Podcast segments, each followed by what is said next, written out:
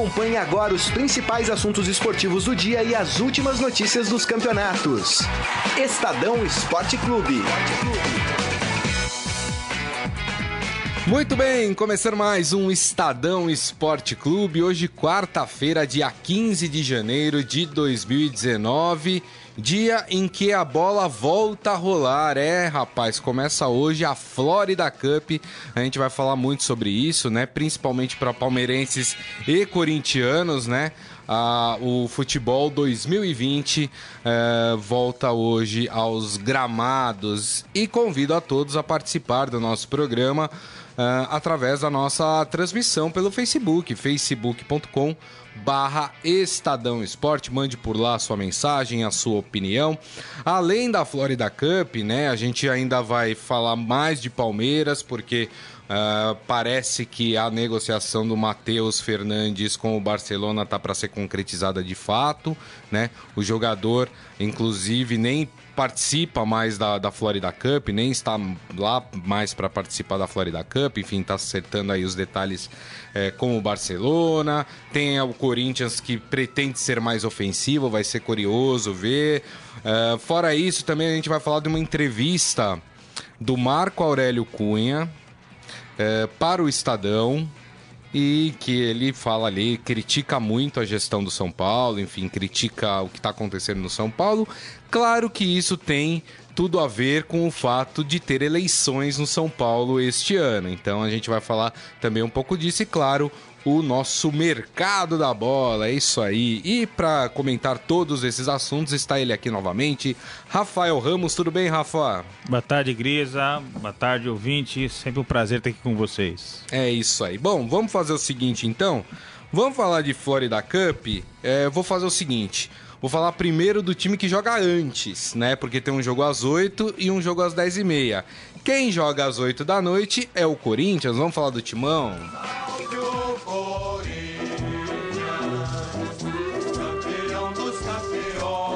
O Corinthians que enfrenta, como eu disse, às 8 horas da noite, o New York City, o fortíssimo New York City, né? É... Primeiro, antes da gente falar do Corinthians, Rafael, o que, que você acha da Florida Cup, hein? Olha, eu acho um torneio como início de temporada interessante, é, oportunidade de, do mercado internacional observar esses clubes. É, os clubes da Europa têm muito costume de fazer isso, né? De fazerem pré-temporada no exterior. É, é, a oportunidade de enfrentar equipes de outros países. Acho que, que vale como pré-temporada. Hum. Eu acho que, que é um torneio válido, sim. Agora, no caso do Corinthians, né? Vamos pegar o Corinthians. O Corinthians ainda vai ter que passar pela maratona da pré-libertadores. Pré-libertadores já no comecinho aí de fevereiro. Dois confrontos, né? Dois confrontos. Pra chegar até a fase de grupos. Exatamente. Uh, isso, de certa forma, não atrapalha essa coisa de viagens, não há um desgaste maior para o jogador pensando até que, que a pré-Libertadores está tão próxima para o Corinthians. Não falo nem para o Palmeiras, porque o Palmeiras está na fase de grupos, vai, vai começar lá em março, e então tá, tá mais tranquilo. Mas o Corinthians tem já esse desafio então, logo no início. Que, que é aquela história, né, Gris, de olhar o copo meio cheio ou meio vazio. É, evidentemente que hoje no futebol, com o nível do futebol hoje praticado, sobretudo a questão física, qualquer detalhezinho é importante. Ou qualquer viagem é, provoca um desgaste maior e isso pode se refletir dentro de campo. Só que lembrando, jogadores vão sentados na primeira classe, um voo daqui até Orlando. 8, o hotel não deve ser ruim, né? 8, 9 horas de, de, de, deslocamento. Também não é nada assim que acho que tem um impacto tão grande assim no aspecto físico. E o Corinthians está olhando pelo lado positivo, pelo menos isso foi o que disse o técnico é, Thiago Nunes, de poder enfrentar um time sul-americano no início do ano, já projetando, fazendo uma comparação uhum. com os adversários da pré-Libertadores. Sim, sim. Então é que eu digo, é a história do copo meio cheio, meio vazio. Verdade. Você pode levar pelo lado é, negativo do desgaste de uma viagem internacional. E você olha pelo lado positivo, o fato de você poder enfrentar um adversário já sul-americano uhum. que pode servir como espécie de teste para a pré-Libertadores. No caso do Palmeiras, que esse ano o Palmeiras disputa pela primeira vez a fora da Cup. Nos outros anos, participou Corinthians, São part- Paulo, Flamengo. Exatamente, Fluminense. Fluminense. né? Mas no caso do é, Palmeiras é o primeiro ano. O Luxemburgo, olhando do ponto de vista positivo da viagem, ele Tá. diz: Olha, eu tô chegando agora no, no Palmeiras é, e é importante esse início de trabalho eu ter um contato mais próximo dos atletas. Aham. Indo lá para os Estados Unidos, a gente vai passar uma semana 24 horas por dia junto. Tá. Dormindo, acordando, tomando café, tomando, almoçando e tal. Isso às vezes não é bom, né? Mas pro Luxemburgo, no, pro Luxemburgo Não, disse que no começo do trabalho isso é bom. Talvez no em dezembro, quando tá todo mundo já não aguenta mais um olhar pra cara É do outro, é uma coisa. Mas o Luxemburgo disse que para ele é importante começar o trabalho já tendo esse momento mais próximo, mais intenso no contato com os jogadores. É, a- a- Então tudo depende do- de como minha- você observa, questão- né, o, o- É. a questão. A minha questão com a Florida Cup, Rafael, é, é- é o seguinte: é, hoje, financeiramente, se a gente for analisar, a Florida Cup ela não tem um, um- um peso tão grande, não, não se ganha muito para participar É. da Florida Cup. A, a- a minha questão, há há poucos dias, né, eu estava assistindo, teve um amistoso entre o Nacional do Uruguai e o River Plate, né? Sim. Foi bem legal, foi 4 a 4 o jogo, super movimentado, foi, foi super bacana a partida. A minha questão é, será que tanto Palmeiras como Corinthians ou qualquer outro clube não conseguiria arrumar amistosos, mas por, por exemplo, jogar com uma equipe no Paraguai, jogar com uma equipe argentina, jogar com uma equipe do Uruguai, quer dizer, muito mais próximo, seria uma equipe sul-americana também e aí conseguiria desenvolver ali, fazer, já fazer os seus testes, observar os jogadores. A, a minha questão é, será que não é, precisaria até os Estados Unidos para fazer isso? Não daria para fazer mais perto, com um trabalho até melhor planejado do que esse? Mas, ô Grisa, os nossos dirigentes, de maneira geral, salvo algumas exceções, são incompetentes. Não têm capacidade de fazer um, um torneio com quatro equipes, é, duas do Paraguai, duas do Brasil, enfim. Eles não conseguem fazer isso, nunca teve. Não- Eles não, não são capazes. A gente tem esse monte de estádios da Copa do Mundo aí que poderia ser utilizado, Verdade. sedes. Mas eles são incapazes, então tem que recorrer aos, aos norte-americanos e fazer nos Estados Unidos. Espero que pelo menos o, o gramado dos estádios estejam bons, porque o ano passado era um pasto. O Brasil jogou também lá nos Estados Unidos num pasto. É, assim, eram horrorosos. Gramados improvisados, né? Isso, De horrorosos. futebol americano, enfim. É É, ruim que pode até causar uma lesão. do ponto de vista jogador, né? financeiro, eh, de fato, esses clubes têm orçamentos milionários que essa participação desses torneios não, não tem impacto tão grande assim no orçamento do clube. Eh, eles têm passagem pagas pela organização, hospedagem também ela é paga, refeição. Mas se fosse ficar aqui no Brasil, o, o gasto não seria um gasto que comprometeria as finanças dos clubes. É. Então eu vejo mais pela imagem, pela exposição. Talvez tá num, num outro país. É, né? mas é, é- é essa sua ideia de se organizar aqui na própria América do Sul, esses amistosos, esses torneios curtos, os dirigentes são incompetentes, não conseguem, Não conseguem. simplesmente, Guisa. É, se sentar numa mesa dirigentes de clubes rivais, cada um está interessado ali em puxar a sardinha para o seu lado e não consegue organizar um campeonato entre eles. Então verdade. essa, essa é a realidade, infelizmente. Ó, o Clóvis Dias, ele fala... Boa tarde, pessoal. Na minha opinião, o antigo torneio Rio-São Paulo era mais válido para a preparação do que este. A única vantagem que eu vejo é na parte financeira. A questão é que o Rio-São Paulo você não teria os estaduais, né? Ah, os clubes, os quatro grandes de São Paulo e os quatro grandes do Rio não disputariam o estadual, porque não daria, Então, calendário não daria para conciliar, né? O Michel Caleiro... ah, mas o Luxemburgo começou mal, recebeu representantes de organizadas e ainda convocou Dudu, Felipe Melo e Bruno Henrique. Esse mesmo que teve a esposa agredida por membros de organizadas. A gente falou isso ontem, né? Sobre esse assunto. Ah, o Lucas ainda querendo saber da novela Rony no Corinthians como tá. Ainda não tá. É.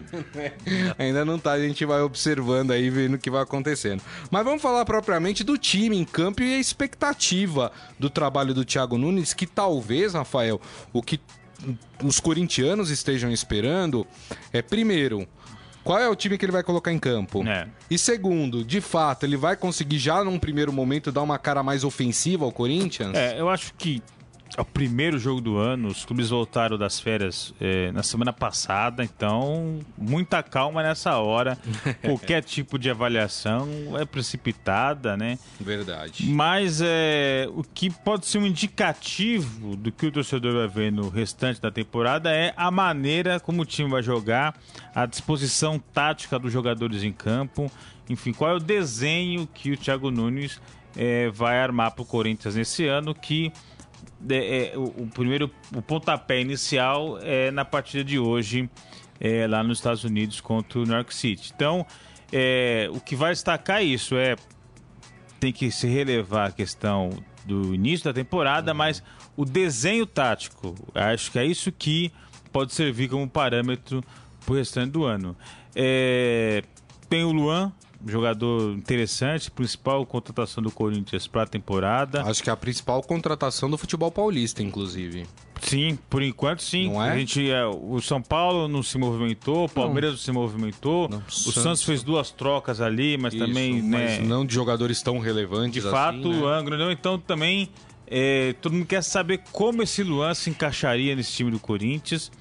É, também tem que se levar em consideração o aspecto físico dele, é, primeiro jogo do ano, mas aonde ele vai estar posicionado, o que vale é isso. A faixa de campo que ele vai jogar, onde ele vai estar posicionado, como que ele vai estar em relação aos companheiros, acho que é, é um bom teste aí para o torcedor já projetar o que tem pela frente. É isso aí, eu, eu bem é, na expectativa de ver é, o trabalho do Thiago Nunes. Gosto muito do trabalho dele, gostei muito do trabalho dele do Atlético Paranaense. O Thiago Nunes colocou o Atlético Paranaense no cenário internacional. É. A gente tem que falar isso. Quando eu digo internacional, tô falando no cenário sul-americano, né? Que o Atlético Paranaense não tinha nome Sim. na América do Sul, né? E hoje é um clube uh, reconhecido. Agora, é, tem a questão também, né, Rafael? E aí vale tanto para torcedores como para dirigentes. É preciso paciência por causa da, dessa mudança de filosofia. Vamos lembrar aqui que o Jorge Jesus, quando iniciou no Flamengo, tomou cada pimba na, na cabeça, né? Perdeu de goleada, né? É, reclamavam, a, a, defesa falhou demais, né? O time foi pego várias vezes desprevenido, jogador saindo na cara do gol, naquela fase de adaptação do início dele. O Sampaoli no Santos, Sim. né? Tomou duas goleadas no Campeonato Paulista, foi eliminado para o River do Uruguai na, na Sul-Americana e depois o trabalho se desenvolveu normal. Eu acho que o mais importante, talvez, nesse início, né, Rafael, seja essa paciência, né? Sim, é, é. Eu acho que é um pouco do legado do Sampaoli e do Jorge Jesus é que não dá para ser imediatista né? É, o dirigente brasileiro age muito pela emoção, age muito é, pressionado pela torcida. É. Então, é, o Corinthians, ele com o Thiago Nunes, ele rompe é, um modelo de jogo que vinha há mais de 10 anos. Isso. Com o Mano Menezes, depois Tite, Fábio Carilli. O Corinthians tinha um modelo de jogo muito bem sucedido. O Corinthians conquistou tudo que é possível um clube conquistar. Verdade. Brasileiro, Copa do Brasil, Paulista, Libertadores, Mundial, Recopa, tudo que tem coisa ganhou. Isso. Com esse modelo de jogo. Só que não estava dando mais certo. Não estava dando mais certo, então a diretoria resolveu romper. E aí qualquer mudança, ela exige um período de adaptação. Qualquer mudança deixa feridas abertas, deixa hum. cicatrizes. Então é preciso ter calma. O Thiago Nunes é, já mostrou que é um bom treinador é, pela trajetória que ele teve no Atlético. Então é preciso ter calma, paciência. Por isso que tem esse torneio da Fora da Cup, é por isso que tem o Campeonato Paulista. O Corinthians pode ser eliminado na pré-Libertadores. O Tite também foi eliminado na pré-Libertadores e no final das contas foi campeão do mundo. É verdade. Então imagine só, coisa eliminada agora em fevereiro, a, a, a, torcida começa a pedir a cabeça do treinador e vai demitir o cara em fevereiro. Então é, é preciso ter calma. E aí depois de seis meses, três meses, aí você faz uma avaliação do trabalho, faz correção de rota.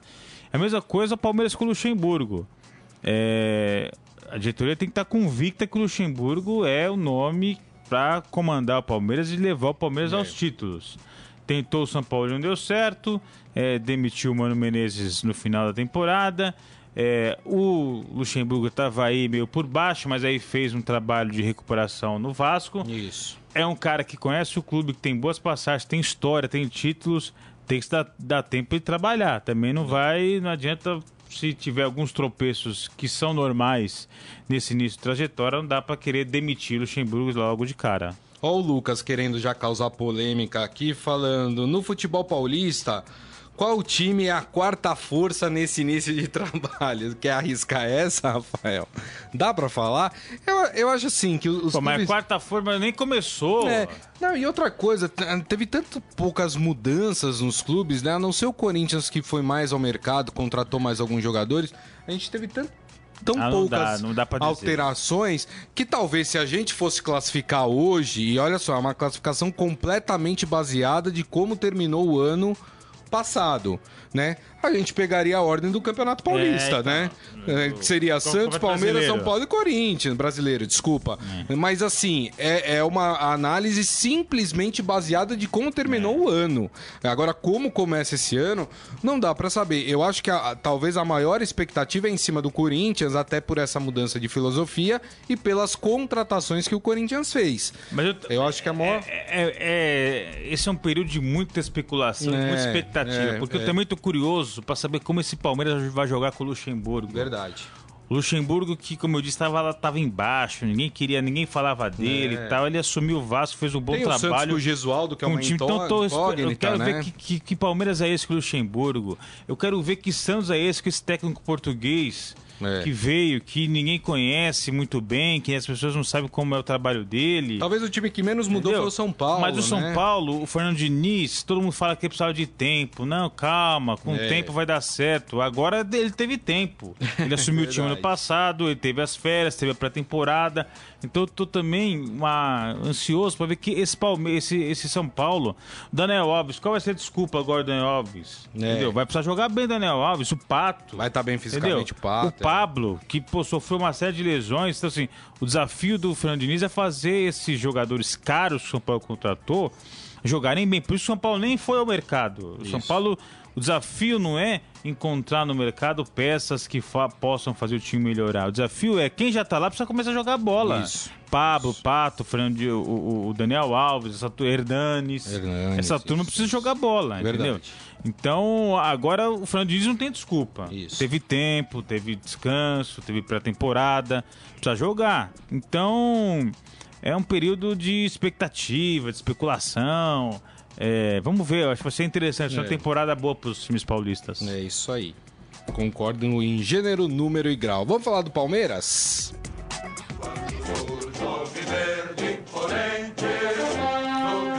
O Palmeiras que também estreia hoje na Florida Cup. O jogo é mais tarde, é às 10h30 da noite, contra o Atlético Nacional.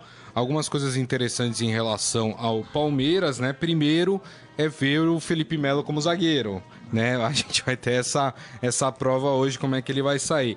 Agora tem duas coisas interessantes também para falar do Palmeiras, né? O Estadão traz hoje que o Palmeiras já acumulou 57 milhões de reais com negociações eh, já nesse começo de ano e já está perto da meta estabelecida pelo próprio clube para o ano inteiro, que seria de 60 milhões. Aí um saldo positivo para o Palmeiras, né? Tem muito jogador que estava lá. É, é, você, Pesando, né? Você vê que é uma mudança completa da água pro vinho do Isso. Palmeiras em relação à temporada anterior. O ano passado o Palmeiras gastou mais de 100 milhões contratando jogador. Esse ano não contratou ninguém e tá vendendo. Isso. Então, a diretoria fez aí o diagnóstico de que era preciso parar, do, é, botar um freio Isso. naquelas contratações que o clube vinha fazendo, a cada ano mais gente, mais gente, mais gente. Uma hora esse orçamento ia estourar, o clube ia se afundar.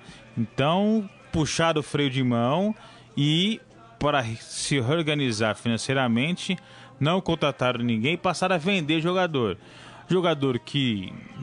Jogadores que não estariam nos planos do Luxemburgo. É, aí a gente vê aí o Carlos Eduardo, a gente vê é, o Arthur. Borja. é, O Borja nem entra como é, dentro desse é dinheiro. empréstimo, né? Porque é empréstimo. É, A dispensa do Fernando Praz, a aposentadoria do Edu da Sena, tudo isso é redução de custo para o clube, porque de fato o Palmeiras gastou muito. é, foi campeão brasileiro, mas não conseguiu o objetivo maior que era é, ser campeão da Libertadores. Então a gente vê que é um momento de reavaliação e de mudança de rota é, do, da diretoria do Palmeiras. É, exatamente. E aí o Palmeiras pode até aumentar esse percentual aí, porque o Matheus Fernandes está mais perto aí do Barcelona, né? O negócio pode ser concretizado a qualquer momento. E aí fica a questão, né? O Matheus Fernandes é um volante. O Luxemburgo já está pensando em tirar o Felipe Melo da volância e colocar na zaga, né? É, A, a- a questão que fica é agora, o Palmeiras tem volantes à altura para substituir esses dois jogadores que, na teoria, saem ali, hein, Rafael? Esse Thiago Santos. Mas não é. foi bem, né? Não, é, então, faz- tempo que tá lá e faz tempo que. Ah, É. Vai- Esse, esse ano vai virar. vai chegar o momento dele e, e nunca chega, né? É, mas eu, eu acho interessante essa mudança de, de posição do Felipe Melo, viu? É, o Luxemburgo, técnico super campeão, é, ele fez algo semelhante com o Rincon no Corinthians, né? Foi. É, o Rincon com o Luxemburgo começou a jogar mais atrás, mais recuado, de camisa 8. É, e o Rincon super talentoso, então ele distribuía melhor o jogo, a saída de bola. É, o Felipe Melo indo é, jogar mais atrás como zagueiro, é, eu acho que ele pode render mais do que ele rendia é, como volante. É um jogador que tem uma idade avançada, mas mesmo assim ainda tem vigor físico, tem qualidade no passe. Só precisa controlar um pouco ali as faltas que ele faz, porque agora está mais perto da área, né? É. Então pode é, provocar lances de perigo ao Palmeiras. Mas eu acho que é uma estratégia interessante do Luxemburgo mudar o posicionamento é, do Felipe Melo. É isso mesmo. É, O Clodoaldo falando que o Thiago Santos foi vendido. Ah, é verdade. O Thiago Thiago Santos Santos foi foi jogar nos vendido. Estados Unidos. É, isso. Foi jogar nos Estados Unidos, tá certo. Nossa, não é tem nem o verdade. Thiago Santos mais, É, né? A- é. a não aguentaram mais esperar Bem lembrado, ele Thiago Santos está nos. Estados Unidos. É isso aí. O Luiz Carlos Coelho também é, falando aqui do Thiago Santos nos Estados Unidos. É, o pessoal tá aqui polemizando, né? O Luiz Carlos Coelho falando, no papel, o São Paulo é melhor. O problema é que o ano passado a gente falava isso, que quer dizer, pelo menos que o São Paulo era melhor que Corinthians e Santos, ah, só que em campo não se mostrou isso. É, então. Então, assim, é, é difícil, né? Porque no papel. Ah, no papel o Palmeiras era, o era, era a segunda força do futebol. Terminou em terceiro o Campeonato Brasileiro. É. Né? Então, assim, no papel tudo é lindo. Né? eu quero ver o Daniel Alves. É, eu lembro, Alves- eu lembro no papel aquele ataque dos sonhos do Flamengo, é, Sávio, Edmundo e Romário. Que ficou também só no papel, é. né? Então, assim, é, a gente tem que saber discernir o papel do, Do campo. prática, no, no campo, né? No- e no campo o time do São Paulo não se acertou. O Michel Caleiro falando, o Pato, quando se separou da Stephanie Brito, nossa, você foi lá atrás, hein? É, na separação de bens, a Stephanie Brito ficou com o futebol e o Pato com a celebridade. que sacanagem, né? Ah, o Luiz Carlos acha, na opinião dele, que o Santos está pior. O Emanuel Vitoriano aqui, super feliz com a gente também. O Lucas falando, eu acho que a tia Leila fechou a bolsa e tá cobrando. Na verdade, o Ciro Campos até explicou aqui, é, outro dia, que houve uma decisão, acho que da Justiça, Receita Federal. a Receita Federal, isso. Boa, Rafael. Que é o seguinte, a, a, a- Crefisa estava comprando jogadores e colocando no Palmeiras. É, a Receita Federal proibiu essa prática. Então, tudo que a Crefisa comprou virou como empréstimo para o Palmeiras. Né? Então, por exemplo, o Borja, a Crefisa pagou pelo Borja. Só que o Palmeiras vai ter que devolver esse dinheiro para a Crefisa.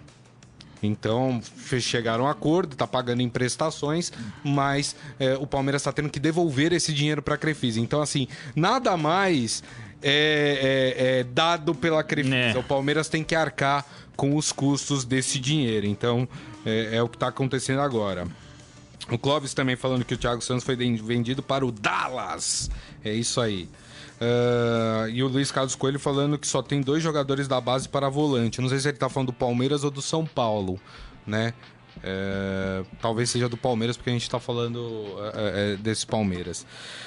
É, bom, fica então aí a expectativa para ver o, o, a volta do Luxemburgo, né? Talvez é a grande expectativa hoje do Palmeiras, né? E como o Palmeiras vai, vai lidar aí com, com um elenco um pouco mais reduzido, né? Sem grandes contratações, uma mudança aí de pensamento. É, mas já tinha. O, o, o Palmeiras foi campeão em 2018 é, brasileiro com o time B, né? Lembrando que o Filipão poupou em vários jogos os principais jogadores, porque o Palmeiras estava na Libertadores e na Copa do Brasil. Então o elenco tem. Realmente também o Palmeiras não precisava fazer um monte de contratação. Era só um ajuste ou outro ali que daria para brigar por títulos. E até para essa questão financeira, então é, é hora realmente de quem está lá precisa jogar. É, com ajustes, puxando o Felipe Melo para a zaga, fazendo do, do jogar mais aberto, o Scarpa precisa render mais, o Lucas Lima. É. É, o Luiz Adriano chegou no meio da temporada, talvez essa seja a temporada de afirmação dele no Palmeiras. Isso. É, mais ou menos situação semelhante ao do Fernando Diniz, com a diferença que o Luxemburgo está chegando agora. Isso. Tem que botar quem tá lá para jogar e jogar bem. É isso. Ó, o Luiz falando que ele tá falando do Palmeiras, né? Que só tem dois jogadores da base para volante. Até o Bruno Henrique, né? Que é titular do Palmeiras ali é. para volante e aí precisaria suprir aí a ausência. Apesar que muita gente acha que quando o Vitor Hugo voltar para a equipe do Palmeiras, né? Ele tá machucado, uh, ele volta para a zaga e o Felipe Melo volta para ser volante, né? Vamos, vamos acompanhar aí, tá, até como o Felipe Melo se desenvolve na zaga, né? Porque se ele for muito bem, aí não tem sentido é. tirá-lo é. e, e, voltar com ele para eh, ali para a posição de volante. O Lucas está perguntando qual é o montante desse dinheiro que o Palmeiras está pagando para a Crefisa. O Ciro chegou a comentar aqui, é um, é um montante grande de dinheiro, tá? Eu não sei especificar agora. O Ciro falou. Aí, procura lá no nosso podcast de segunda-feira. Acho que foi segunda-feira quando o Ciro esteve aqui e ele deu todos os detalhes desse, desse assunto, tá? Uh, Lucas. Uh, Luiz Carlos Coelho falando que o Scarpa vai embora do Palmeiras. É, é. Quer dizer, precisa ter proposta, né? É, precisa... Não é só, ah, vai embora. precisa ter proposta, né? Parece que, que, que, é, quer dizer, e tudo especulação nesse começo de ano, né? Que algumas propostas chegaram para o Palmeiras e, e não agradaram tanto assim o Palmeiras. O Palmeiras acha que pode ganhar mais dinheiro com, com o jogador. Enfim. Uh, o Clodoaldo falando que o Casagrande falou que o Palmeiras é a primeira força em São Paulo. É, a opinião do Casagrande deve ser respeitada. é. é. Se a gente for analisar por elenco, de fato, o Palmeiras tem mais poderio financeiro, o Palmeiras. É, mas o São Paulo também mas, tem um bom elenco. É, mas assim. Qualquer projeção agora é precoce. A questão é. Bola em, bola em jogo. Bola na rede. É isso que vai definir quem é bom e quem não é. Entendeu? No papel tudo é lindo, tudo é maravilhoso. Né? É, e às vezes a coisa não acontece não acontece assim. Se a gente for olhar no papel, por exemplo, na Inglaterra, o Manchester City tem um time mais é. recheado do que o Liverpool. No entanto, quem foi campeão da Champions, quem é o líder com 14 pontos de diferença é. na Premier League é o Liverpool, né? Então, assim, é, é, tudo tem ali o seu, o, o, seu momento. Já que a gente anda falando do São Paulo aqui, né? Segundo o Luiz eh, Carlos, para ele, o, o São Paulo é a primeira força. Vou falar do São Paulo, então? Salve o tricolor paulista, Ó, pra você, São Paulino, tem uma entrevista muito legal do Marco Aurélio Cunha é, no Estadão de hoje, né? É, falando sobre o São Paulo.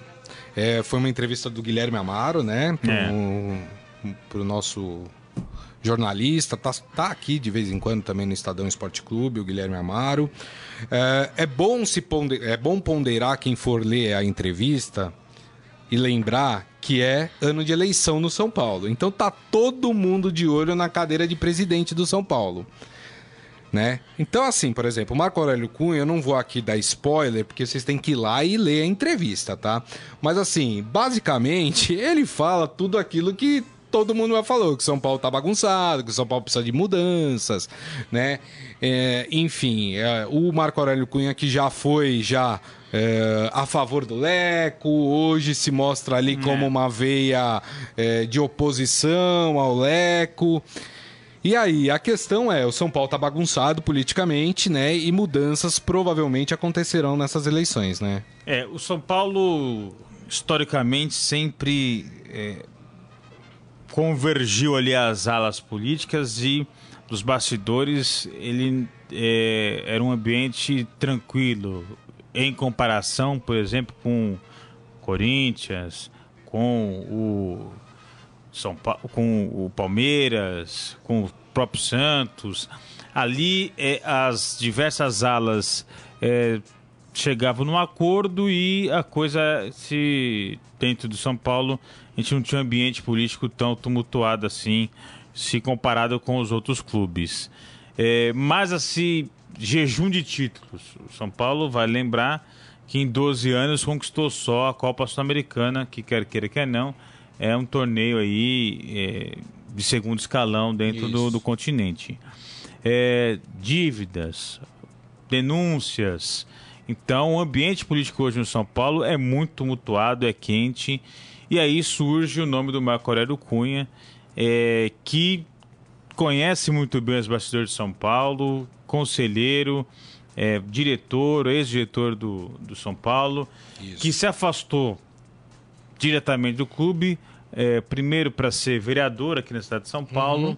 E depois ele passou a ser é, diretor do departamento de futebol feminino da CBF. Isso. Mas agora, é nessa entrevista que ele deu para o Guilherme Amaro, ele também já tinha falado antes é, para o UOL, ele se reafirma como candidato à presidência de São Paulo diz que é um nome que pode unir é... Situação e oposição. E centro. E sem, o centro, ele é, é, o famoso centrão do São Paulo. então ele, ele pode unir essas diversas correntes. É, enfim, é, é, o pontapé inicial para a eleição do São Paulo foi dado. É, agora a gente tem outros nomes também que estão nessa disputa. E, e, a gestão do presidente Leco muito pressionada, né, muito criticada por essa falta de títulos, é, num período em que os rivais conquistaram títulos, né? O Palmeiras, isso. o Corinthians, o Santos. Então, é por isso que o clima está quente lá no, nos bastidores do Morumbi. É isso aí, muito bem. O Marcelo Gomes falando: se o Santos foi vice-campeão brasileiro, por que o Santos não é favorito para o Paulista? Mas ninguém falou isso. Né? Inclusive, na minha lista, né, eu coloquei: se a gente for pegar como terminou 2019, então a sequência seria Santos, Palmeiras, São Paulo e Corinthians. É. A gente chegou a falar aqui, né? A questão é, é muito cedo, não dá né? Os times tiveram muitas mudanças. O Corinthians teve muitas mudanças, o Santos teve muitas mudanças. O único que permaneceu mais ou menos igual é o São Paulo. Uh, e o Palmeiras tem uma mudança também técnica que é importante. Então, é. Assim, não tem jeito. Gente, é, essa história de ficar analisando força antes dos times entrarem em campo tá com nada.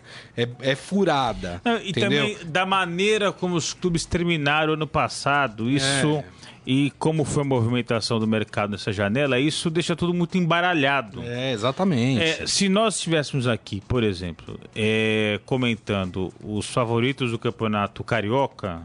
A gente falaria do Flamengo. Né? Do, da maneira como o Flamengo terminou o ano. Mesmo o Flamengo jogando com o Sub-23. E da né? maneira como os adversários do Flamengo é. terminaram é. 2019, aí você consegue ter ali um panorama.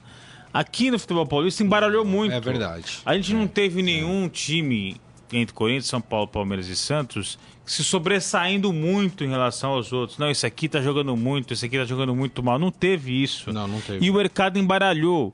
O Corinthians, que foi o que terminou o ano ali, é, uma situação pior na tabela, buscou o Luan, buscou um treinador novo. Sid Clay. Sid Clay. Corinthians buscou jogadores, é. entendeu? É. Então, tá muito embaralhado. Tá, tem que é. esperar um pouco, tem que esperar um pouco. É, eu sempre digo isso e todo começo de ano eu falo isso. Podem pegar o Estadão Esporte Clube do começo de 2019 que eu falo isso. A gente só consegue analisar os times aí de uma forma até um pouco mais profunda é, lá para metade final de fevereiro.